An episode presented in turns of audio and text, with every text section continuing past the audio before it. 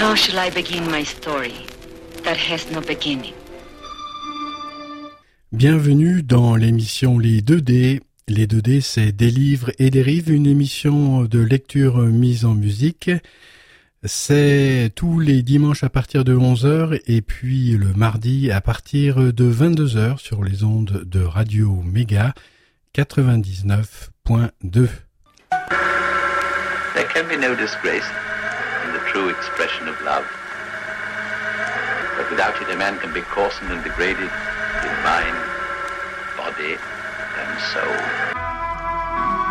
Bah effectivement, alors vous avez trouvé euh, qui se cache euh, derrière l'initiale D ou les initiales DBF Autrice ou auteur du livre dont la lecture mise en musique vous est présentée dans les 2D, des livres et des rives. C'est l'épisode numéro 2 dans la série du type Des cas et des rames, qui verra notre héros D comme Toto, votre serviteur, troquer son instinct guerrier pour une créativité élaborée et raffinée. Le héros est comme un grand frère que je n'ai jamais eu dans ma famille de chair, mais j'en ai eu plein dans ma famille de rêveurs. Les Grandes Terres sont un projet fabuleux digne des Jeux Olympiques intergalactiques. Toi, ma sœur alchimique, j'irai toutes les décades te faire une aubade au square des Sablons, jaune, au square de Versailles, bleu, au square des Aubades, orange, au square des Ormes, jaune, au square des Villebonnettes, bleu, au square des Montferrand, orange, au square Saint-Germain, bleu, au square des Grands Champs, au square de Monte Cristo. Le vert était partout dans la nature. Les Rolling Stones pouvaient y voir jouer les enfants dans les jardins protégés par la signalisation bétonnée Michelin. Enfin, Yannick, qui était en projet dans les bourses de son papa Noah, pouvait apprécier la disponibilité des courtes de tennis. Mais hein, qui est cet isolé près des pépinières? C'est l'immeuble de prof, ceux qui ont tout à l'apprendre de l'enfant, sans couleur, sans profondeur, franchement. Allons le rechercher à la rame, rameur, Ramon et ramener ce François à la vie de l'esprit, au pays et des grandes terres. Il n'y a pas à rougir de ce qu'on ne peut pas faire, car tout y est inscrit dans l'air. En air, sur Radio Méga 99.2, Valence. C'est parti. Ben, c'est un, un, disque que j'aime beaucoup parce que c'est des chansons qui m'ont fait faire découvrir la musique en fait. Et c'est grâce à ça que je fais ce métier aujourd'hui. Donc en fait l'idée c'était de prendre ces chansons-là et puis de les revisiter en essayant d'avoir euh, le son d'aujourd'hui sur les arrangements exacts et l'écriture musicale des versions originales. Oui, pourquoi c'est un rêve d'adolescent? Euh, Pourquoi c'est un rêve d'adolescent? Parce que c'est en fait c'est mon teenager dream, c'est euh, le rêve d'adolescent, c'est de découvrir la musique, de se rendre compte que c'est une passion et d'arriver jusqu'à l'âge canonique que j'ai aujourd'hui, de continuer à en faire, à en vivre et à vivre de ma passion. C'est vraiment un rêve d'enfant.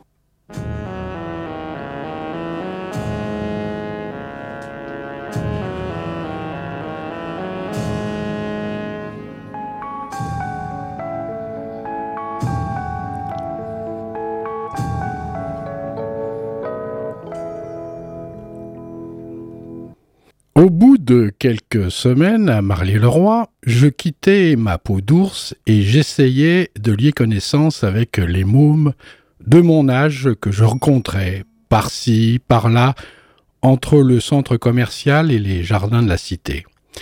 Quelques-uns jouaient aussi d'un instrument et on se retrouvait ces soirs d'été à faire de la musique et à se raconter un futur magnifique en regardant la lune, sans stress de la part des parents puisque l'on était en circuit fermé. Je jouais toujours un peu de trompette et beaucoup de guitare. La bande de Marly se formait. Nous étions une bonne vingtaine de garçons et filles d'origine et de milieux divers, mais très sympathiques.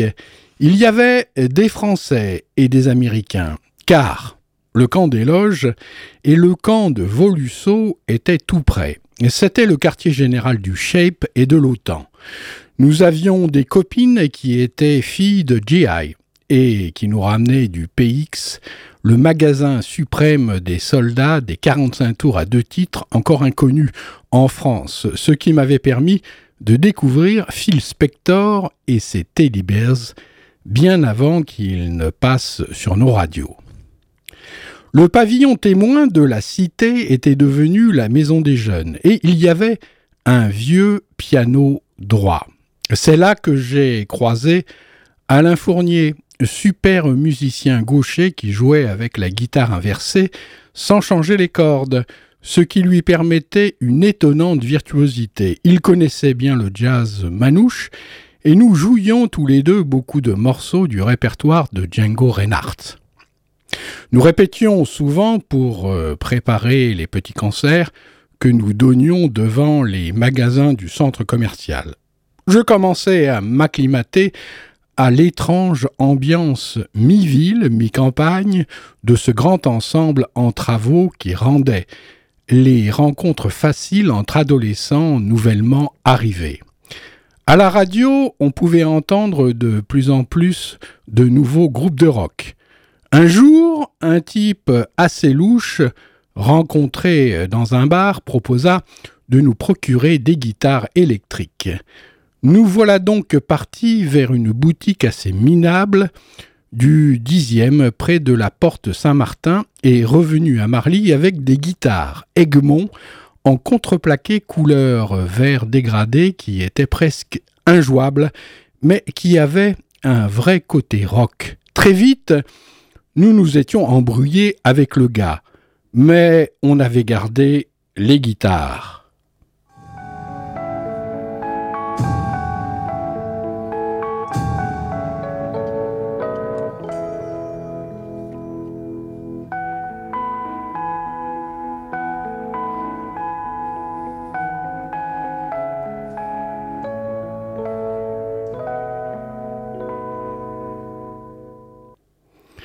Les débuts du rock en France sont caractérisés par euh, l'extrême influence américaine avec comme ambassadeur euh, du genre un Johnny Hallyday que beaucoup s'imaginent alors anglo-saxon. Des noms des artistes à ceux des groupes en passant par euh, les titres des morceaux, les traductions de l'américain sont quasi littérales. Ainsi le déclic que D a pour euh, le rock à la française un soir de 1961 avec euh, le passage à la radio du Tu parles trop des chaussettes noires n'est qu'une des multiples versions françaises du You Talk Too Much interprété en 1960 par l'américain Joe John. You Talk Too Much, excusez-moi. Pour euh, la petite histoire, le morceau a été écrit par Reginald Hall, le beau-frère de Fats Domino qui le refusa. Fats Domino, paix à son âme qui vient de partir il y a quelques jours. Loin d'être euh, donc euh, les seuls interprètes de cette reprise, en plus de la version des chaussettes noires, les auditeurs français peuvent, en ce début d'année 1961, choisir entre les versions de plus de 10 artistes hexagonaux dont les sorties sont quasiment simultanées, de Richard Anthony à Johnny Hallyday en passant par Georges Guettari. Et oui. Frankie Jordan, la nouvelle signature d'Eka, le label des pingouins, doit lui aussi chanter ce You Talk Too Much, francisé pour son premier enregistrement. Il se souvient avoir été aidé par son interprétation par M. Jean Ferrat, alors en train d'également enregistrer dans les studios de la rue Beaujon. Je n'étais pas un pro et au bout de la 16e prise, 16 en direct, je n'y arrivais toujours pas. Heureusement, dans le studio voisin, il y avait Jean Ferrat. Il euh, m'aimait bien et me protégeait. Moi, je chantais et je n'arrivais pas à tenir le bla. C'était faux. Il me conseille alors de faire bla 1. Et bang, ça n'était plus faux. C'est Jean Ferrat qui m'a conseillé de faire cela et qui a trouvé le gimmick voilà comment on fait l'histoire.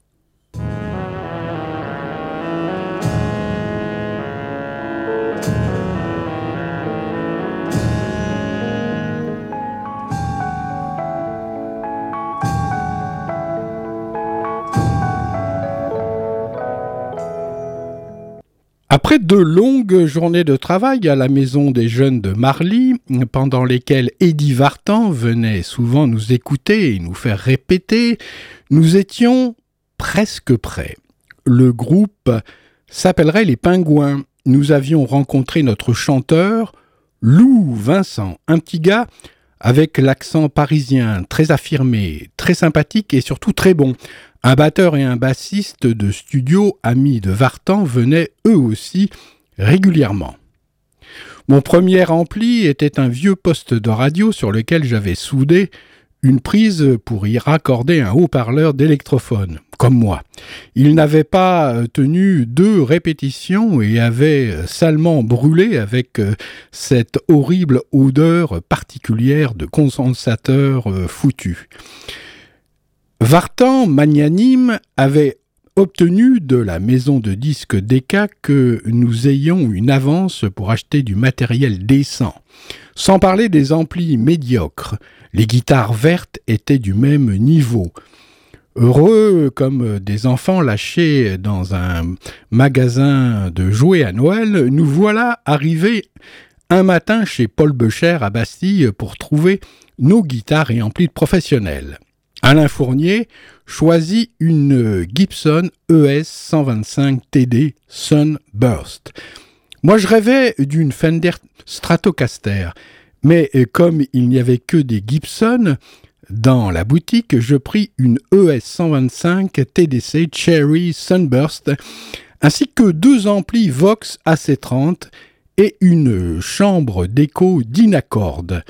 Nous étions enfin armés pour affronter le succès.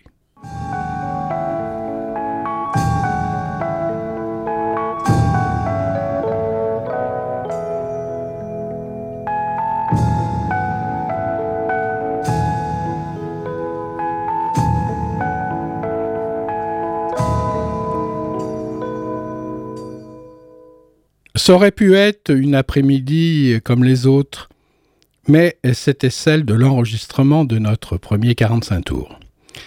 Celui qui allait nous transformer en vedettes et nous faire connaître du monde entier. Enfin, c'est ce que je pensais.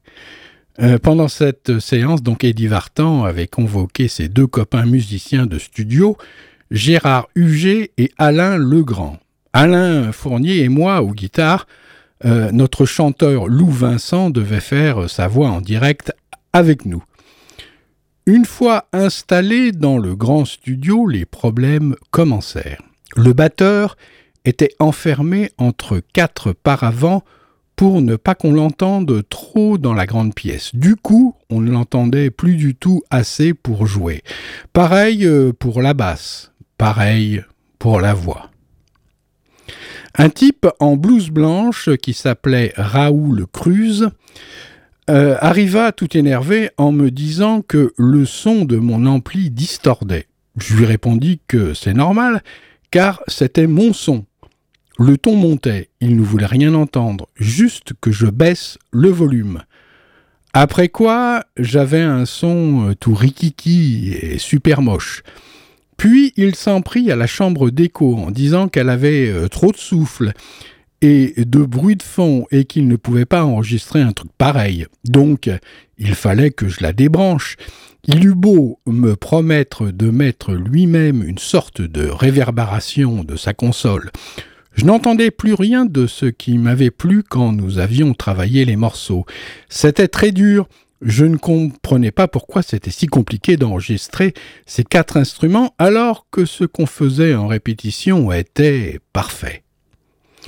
Après de nombreuses heures et de nombreuses prises, Vartan avait l'air euh, content du résultat, et il nous dit qu'il avait tout ce dont il avait besoin. Nous sommes rentrés à Marly, un peu déçus, et même, je dirais, plutôt inquiet. Pour la première fois de ma vie, j'ai eu l'impression qu'il y avait une incompréhension entre ce que nous proposait le type en blouse blanche qui tournait les boutons sur sa grosse table de mixage et ce qu'on avait mis des journées à mettre au point dans notre salle de répétition. Mais nous ne pouvions rien dire et n'avions pas encore droit à la parole en ce qui concernait la production musicale.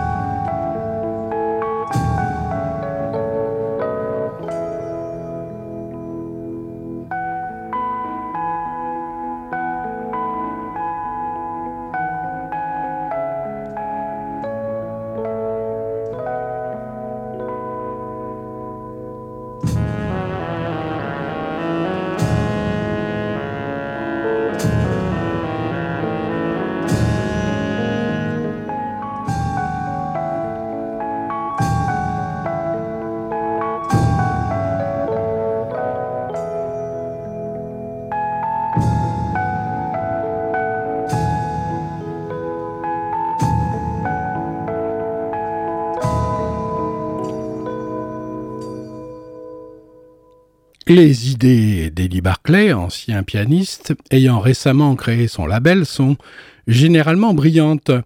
L'une de ses plus belles opérations marketing se cache derrière le nom de la formation leader de la vague yéyé, les chaussettes noires.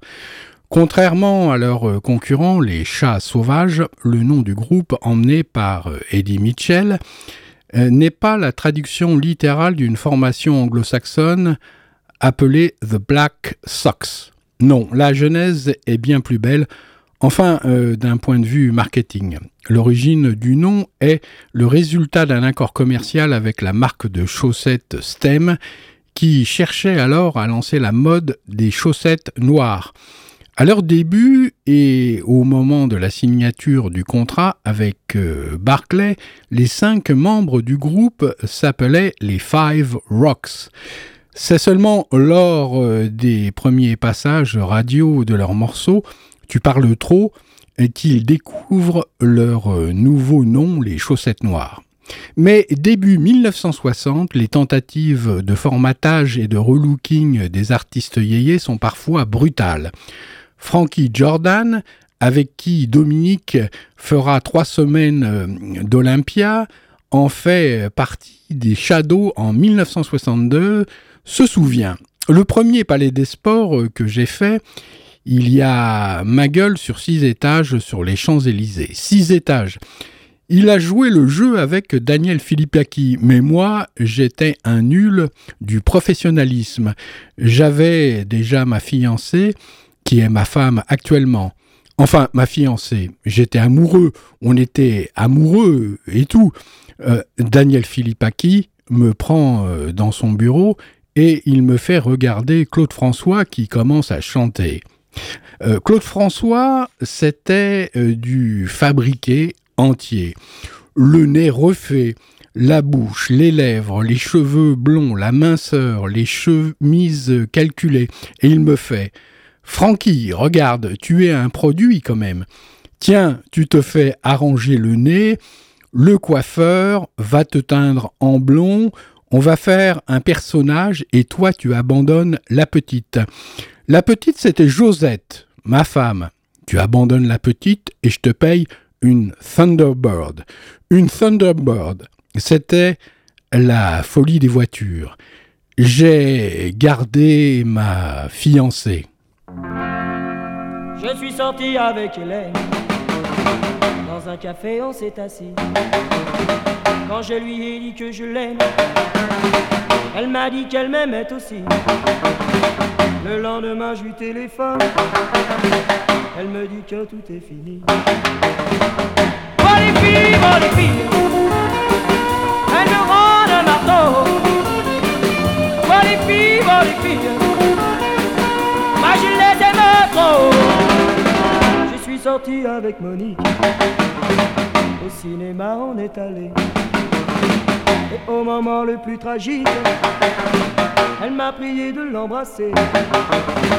Et comme je suis un gars pratique, je ne me suis pas fait prier. Oh les filles, oh les filles, elles me rendent un marteau. Oh les filles, oh les filles, moi je les aime trop.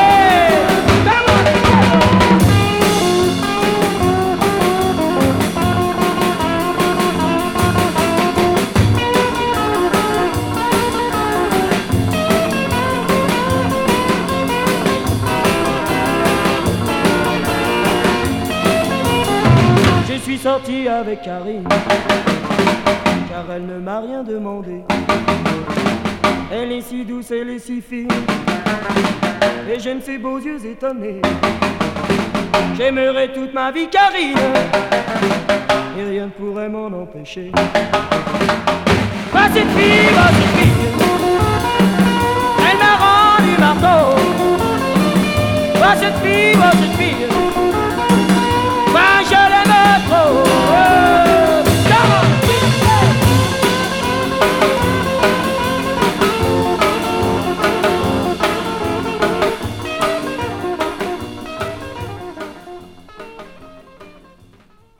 voit Sinclair, il est sur l'album, hein. c'est le monde que nous connaissons. Oui, c'est- toutes les. Ah, The World We Knew, c'est celui que nous connaissions, comme disait Frank Sinatra. Et c'est pour moi, euh, le Teenager Dream, c'est de continuer à vivre ses rêves et de faire en sorte que la vie soit le prolongement de tout ce qu'on a voulu faire.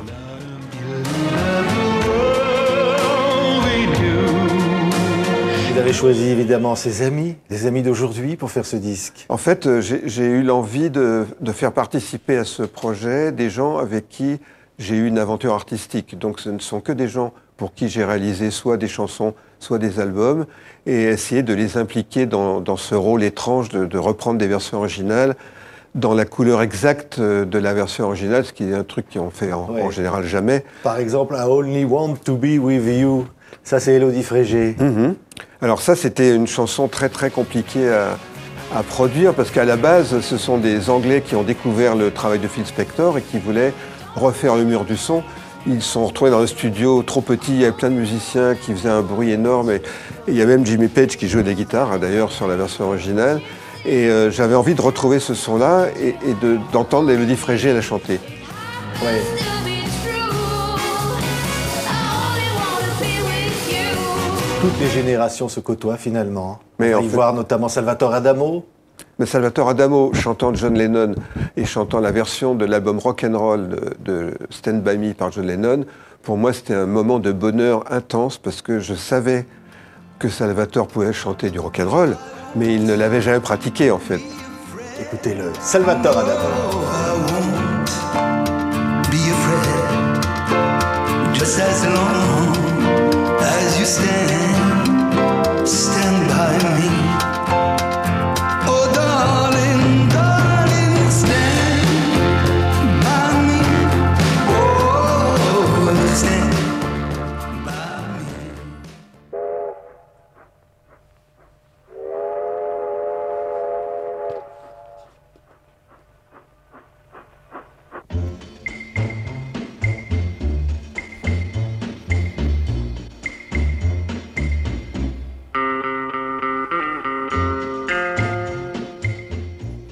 La semaine suivante, c'était l'épreuve des photos pour la pochette. Daniel avait eu l'originale idée de nous faire faire des photos aux eaux de Vincennes avec des vrais pingouins. Les bestioles étaient difficiles à, à diriger. Il faisait froid, mais on avait vraiment bien ri et ça se voit sur la photo.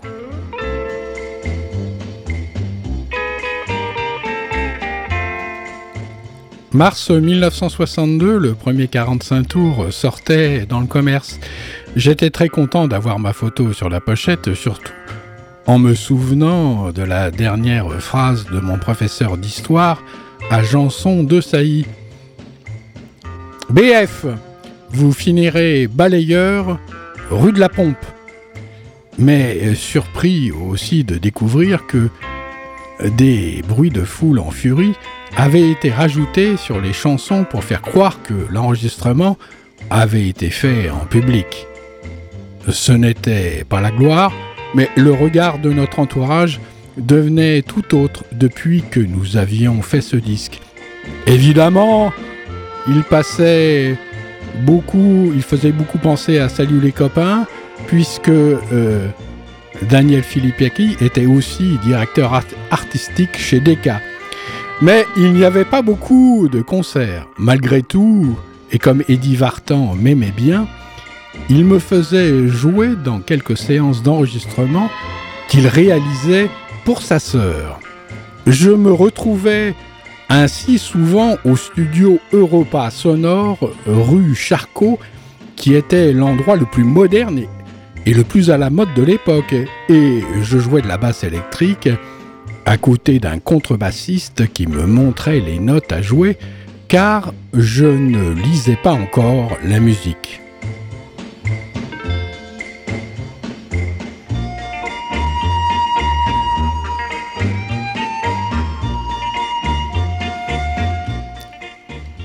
Grâce à ce disque, j'avais pu faire de belles rencontres.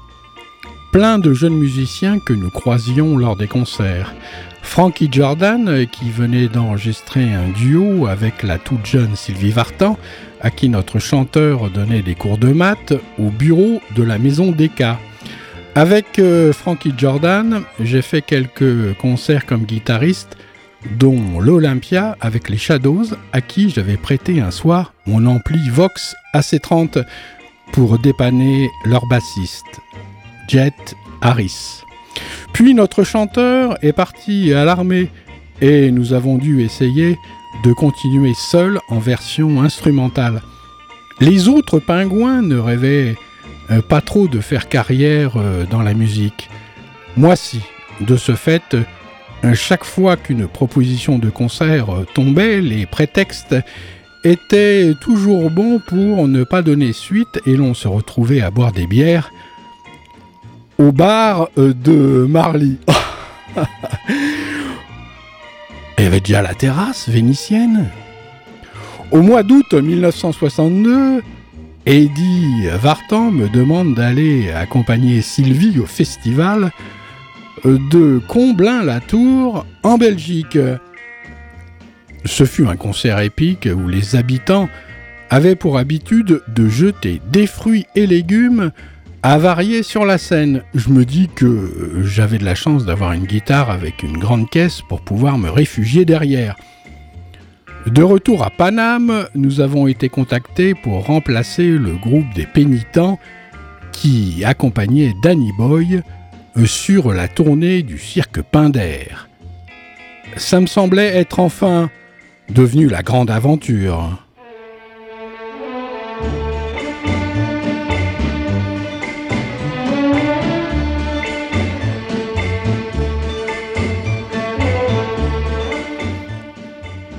Minot et les pingouins rejoignirent Danny Boy, privés de ses pénitents au cours de la tournée Pinder. Holiday on Twist, en partenariat avec euh, la RTF, est programmé après le spectacle de cirque. Ça fait déjà six mois que Danny chante chaque soir huit morceaux aux quatre coins de la France, dans un chapiteau de 5000 places.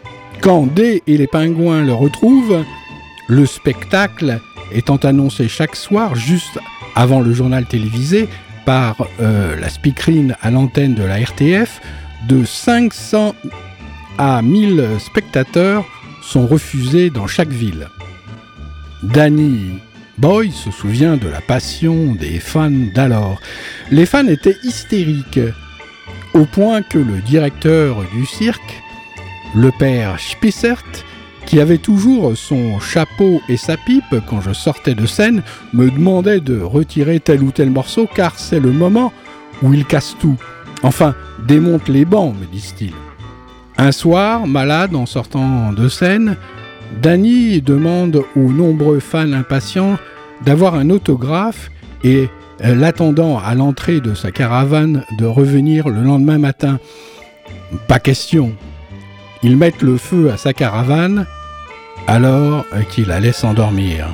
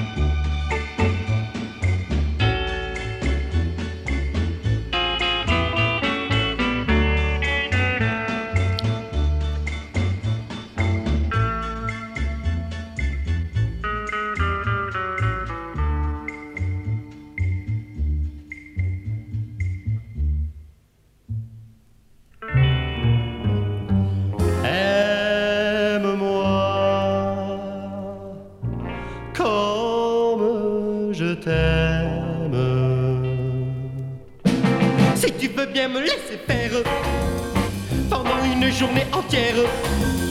Je suis capable pour te plaire de te donner 24 000 baisers. Je prends des paris à la ronde sans perdre plus de 10 secondes. Je promets devant tout le monde de te donner 24 000 baisers. Je ne sais pas ce qui se passe. Vois-tu chérie, plus je t'embrasse, plus j'ai envie de t'embrasser. J'ai massé ça quand tu m'enlaces. Et comme je ne suis pas de glace, je ne laisserai pas ma place. Quand je te donne 24 000 baisers. Et go!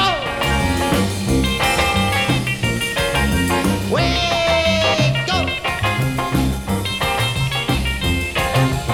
Je fais trait tous les 10 000. J'en suis au moins à 800 000. Mais je ne veux pas m'arrêter. J'ai massé ça quand tu m'enlaces. Et comme je ne suis pas de glace, je ne laisserai pas ma place. Quand je te donne 24 000 baisers. Et lorsqu'une fois centenaire, il nous faudra quitter la terre. Sans même faire une prière. Je suis bien certain que Saint-Pierre, en me voyant toujours sincère, me permettra de t'embrasser tout le temps de l'éternité. Tout le temps de l'éternité. Tout le temps de l'éternité. Alors, je vous rappelle que vous écoutez les 2D et euh, c'est une émission qui a lieu en direct tous les dimanches à partir de 11h sur les ondes de Radio Méga et c'est 99.2 www.radio-méga.com.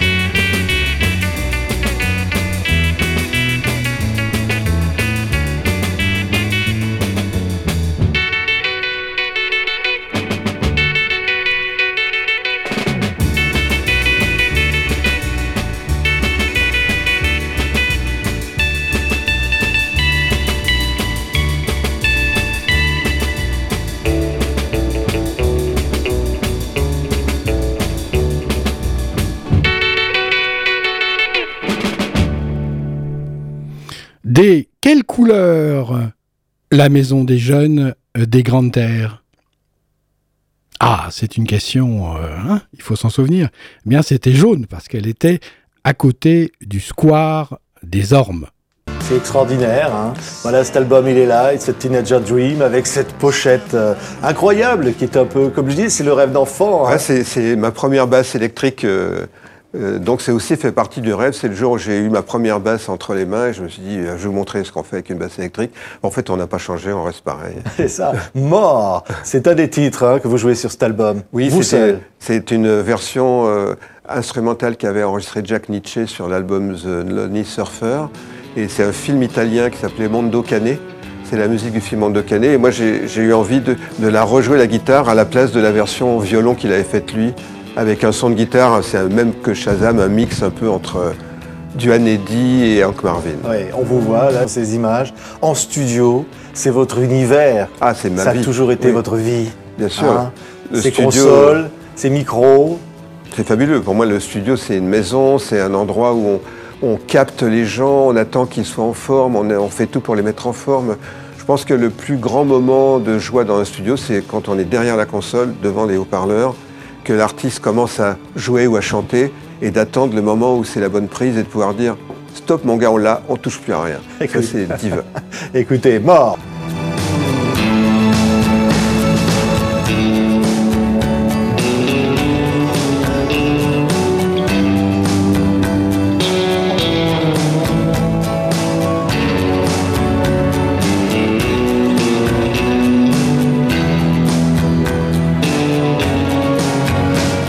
Et tous ces souvenirs-là, c'est les souvenirs de cet enfant du rock que vous êtes, hein, dont les parents étaient déjà dans le son, vous vous souvenez de tout Oui, ça, bah- la rue Cognac-G, les Ah bah, ça c'est.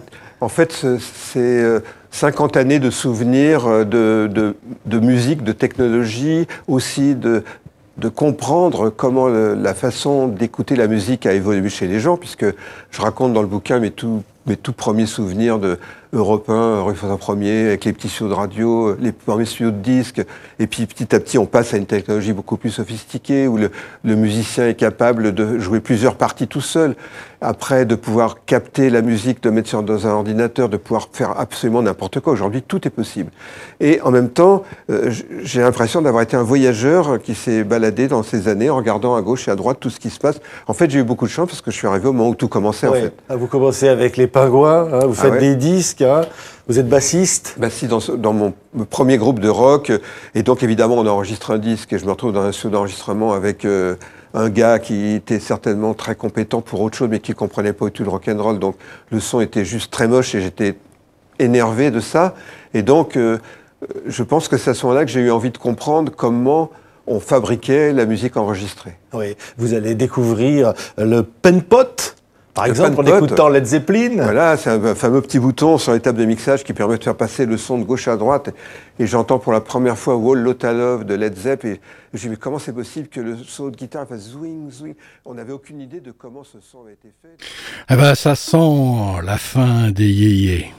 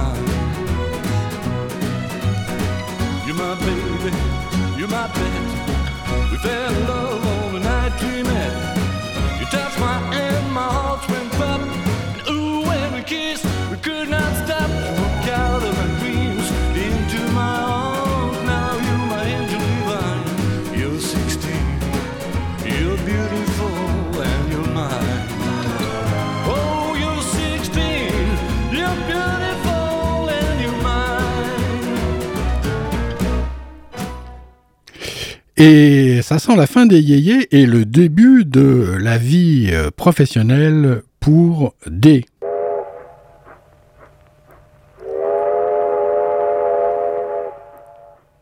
Privés de leur chanteur, appelés sous les drapeaux, les pingouins se séparent. À peine émergé, la vague yéyé s'est brisée sur le rivage algérien et sa guerre. Guitariste de 19 ans, D passe le plus clair de son temps à jouer au dé avec euh, sa bande de Marly. Son père, à l'époque ingénieur du son chez Europe numéro 1, profite du passage à la radio du propriétaire d'un nouveau studio en quête d'un jeune preneur de son pour lui conseiller de rencontrer son fiston.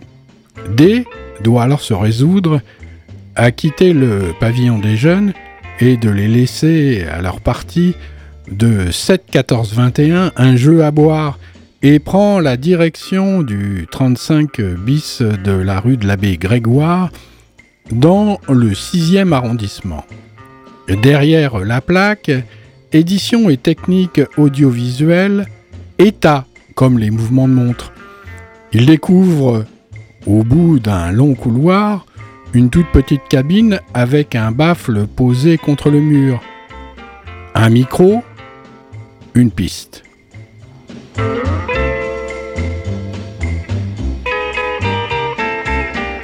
Au début des années 60, face aux quelques gros studios professionnels inaccessibles au grand public, cet endroit s'avère être un bon placement pour euh, le fils de bonne famille qu'est Robert Gaffinel.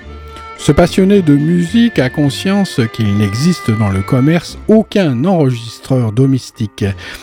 Le marché euh, du studio Gaffinel est par conséquent principalement celui de la démo, directement gravé à quelques exemplaires sur acétate, soit l'équivalent pour le son des photographes de quartier où l'on se fait tirer le portrait.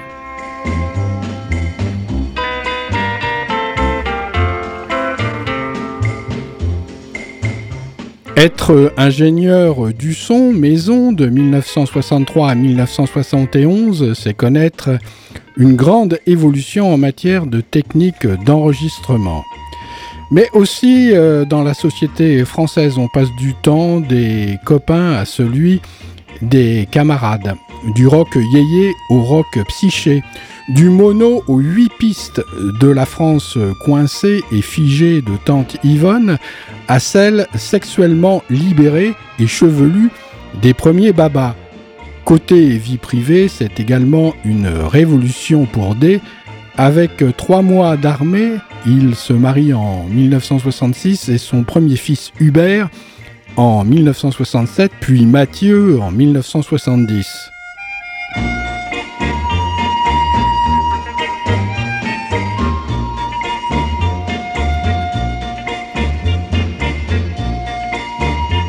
Chez Gaffinel, D conjugue l'expression autodidacte au temps du studio d'enregistrement où l'évolution technique est alors permanente. Être capable de penser, fabriquer, installer console, ampli et micro est la première de ses obligations. La seconde, supporter la variété des productions maison, soit le mixte le plus improbable qu'un studio puisse proposer. Cours d'espéranto comme bande son des danseuses d'un cabaret voisin. Insulte qu'un amant éructe à sa femme comme track listing pour bar mitzvah. Équation parfaite de la misère musicale. Pour parfaire le tableau, à ses débuts chez Gaffinel, il n'a aucune envie d'être ingénieur du son, c'est le métier de son père. Et seule sa frustration, à l'écoute de ses enregistrements avec les feux pingouins, le motive à rester pour tenter de comprendre pourquoi. Comment expliquer que ce qu'on entend en jouant soit bien, mais tellement mauvais une fois enregistré. en permanence la tête dans la console et le fer à souder en main, en plus de répondre aux besoins de la clientèle, il fabrique puis transforme sans cesse l'outil pour faire la nique aux vieux ingénieurs psychorigides de chez Decca. Il y a peu encore, il détruisait le son de sa guitare. Pour expérimenter dès que les clients ont déserté le studio, soit très souvent au début, D emporte chez Gaffinel sa basse Fender bleu adorée. Pris au jeu de l'expérimentation, Il cherche également à comprendre comment sont faits les disques qu'il écoute en boucle. À cette époque bénie pour le rock, chaque sortie recèle pour celui à l'oreille affûtée des trésors d'inventivité. Des premiers effets de distorsion à ceux de reverb ou de phasing. C'est à l'écoute de ces désormais classiques que D va constituer l'abécédaire de son savoir-faire. Telle est l'histoire des débuts de cet ingénieur du son au cerveau de musicien, concept alors inédit en France. Le réel déclencheur de sa carrière apparaît au retour de l'armée en 1964, l'année où les progrès technologiques s'accélèrent façon euh, tout dans le rouge. Les premiers quatre pistes révolutionnent les techniques d'enregistrement et D se passionne pour cette nouvelle façon de produire. Mais ce n'est que la genèse de l'apprentissage de son métier. Comme il a encore aujourd'hui pour habitude de dire, il ne suffit pas de prendre le son, il faut pouvoir le rendre.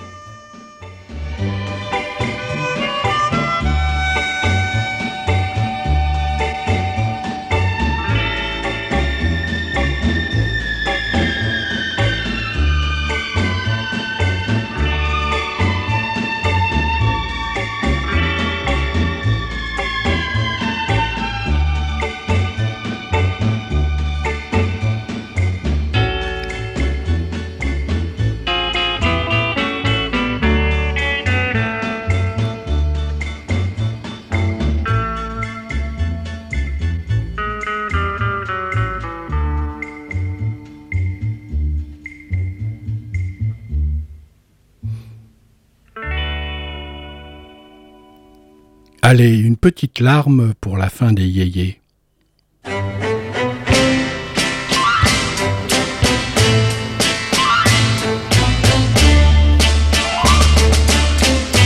Da una lacrima sul viso ho capito molte cose. Dopo tanti tanti mesi ora so cosa sono per te. Uno sguardo ed un sorriso m'han svelato il tuo segreto che sei stata innamorata di me ed ancora lo sei.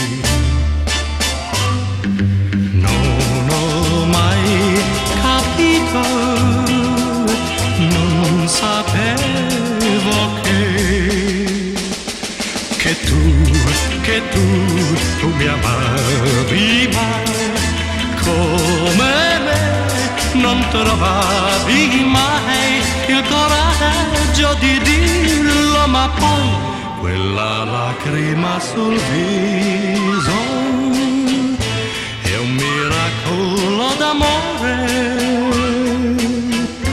che si avvera in questo istante per me che non amo che te. Non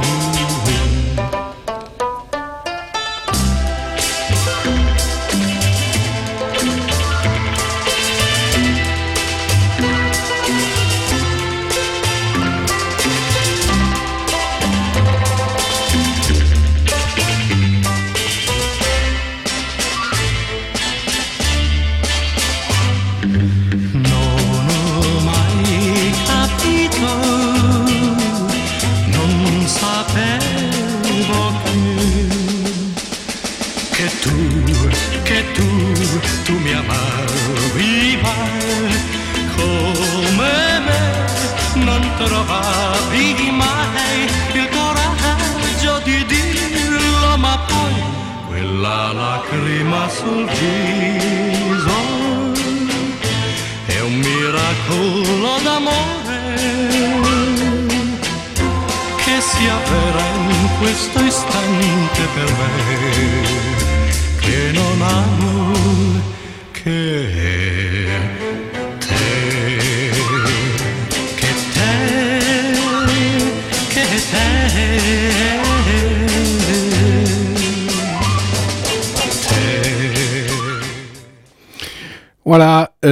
je vous rappelle que vous écoutez les 2D des livres et des rives, une émission de lecture mise en musique. euh, Et bah, il y a un petit jeu radiophonique. euh, Mais il l'a dit, comme le journaliste à un moment donné, le nom. Ah, je vais le rayer euh, pour euh, la rediff, hein, parce que c'est pas du jeu. Sinon, euh, si vous n'avez pas été euh, comment attentif, euh, eh ben vous continuerez à chercher qui est D, qui est DBF. Oh mais c'est vachement facile. Et la suite, ce sera que de la musique. Et dans la troisième émission, donc dans la série du type DK et des rames, eh bien, vous pourrez en savoir un petit peu plus sur l'homme tapis dans l'ombre.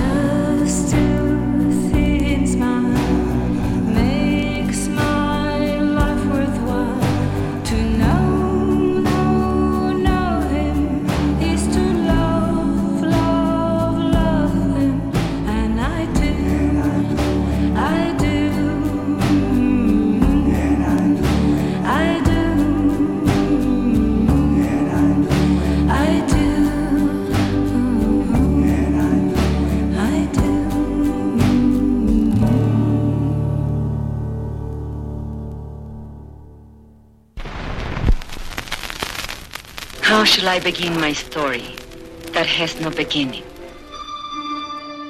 Bienvenue dans l'émission Les 2D. Les 2D, c'est des livres et des rives, une émission de lecture mise en musique.